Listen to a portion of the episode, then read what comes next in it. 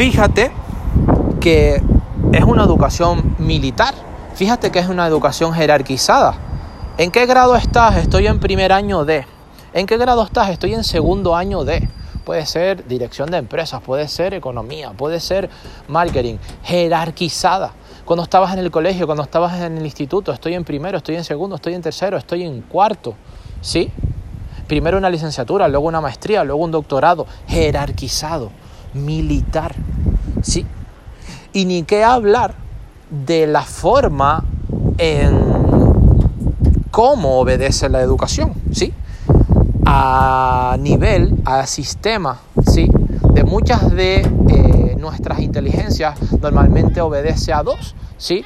A esa inteligencia lógico-matemática y a esa inteligencia de memorización, ¿sí? Es principalmente la que se inculca o se intenta desarrollar en eh, las escuelas, ¿sí? dejando todas las demás inteligencias de lado.